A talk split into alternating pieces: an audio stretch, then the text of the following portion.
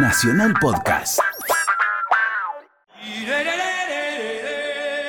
Are mourning the death of lead singer Freddie Mercury. Freddie Mercury, fallecido de SIDA, el cantante del grupo rock anoche en Londres. For the first time, it's lost a star performer to AIDS. Muerto el rey, viva la reina.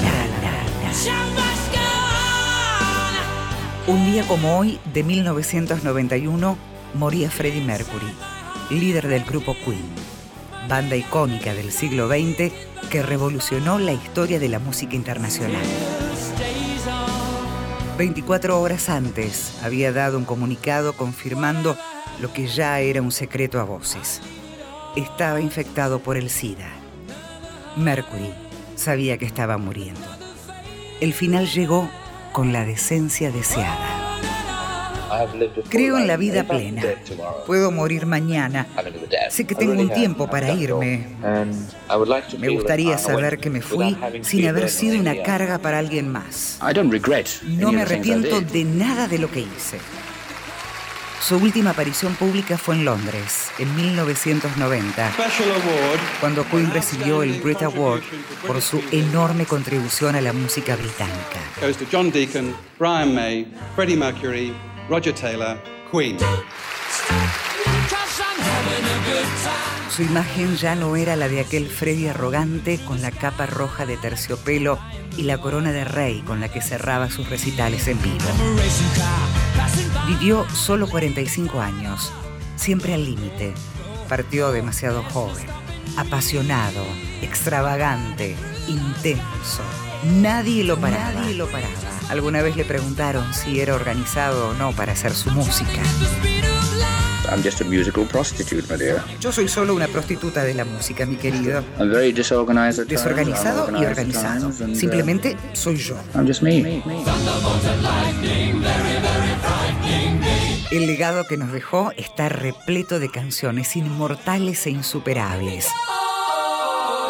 Su voz fue objeto de estudio por especialistas. Era capaz de emplear subarmónicas, una técnica que pocas personas pueden utilizar incluso al hablar.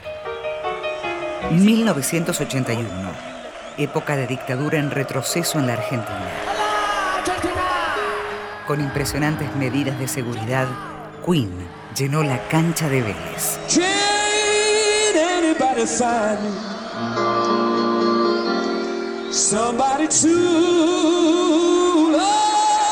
Juan Alberto Badía había entrevistado a Freddy antes de su presentación en Argentina. La gente dice que Freddie Mercury es una superstar. Freddie se considera una superestrella.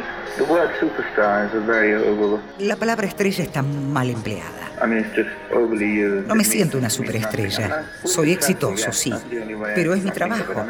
No me levanto todos los días pensando que soy una estrella. Y soy muy feliz haciendo mi trabajo. It's just my job. Me dijo una frase que es muy sencilla, pero que lo encierra todo. Y me dijo, mira, Monse, cada uno en la vida tiene su camino y lleva su equipaje. Y dentro de la cual están todas las cosas que nosotros tenemos que cargar con ella, ¿no? Sería inútil tirarlo. Era una forma muy filosófica de ver su corto futuro.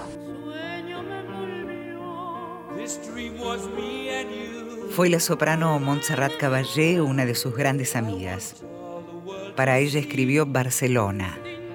No pudo cumplir el sueño de inaugurar los Juegos Olímpicos del 92 en la ciudad catalana.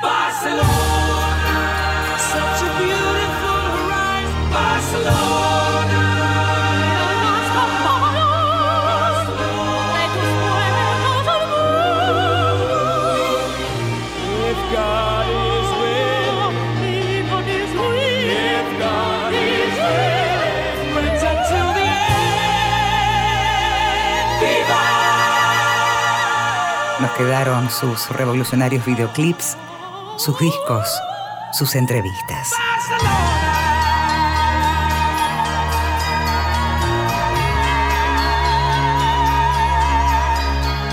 Muerto el rey, viva la reina.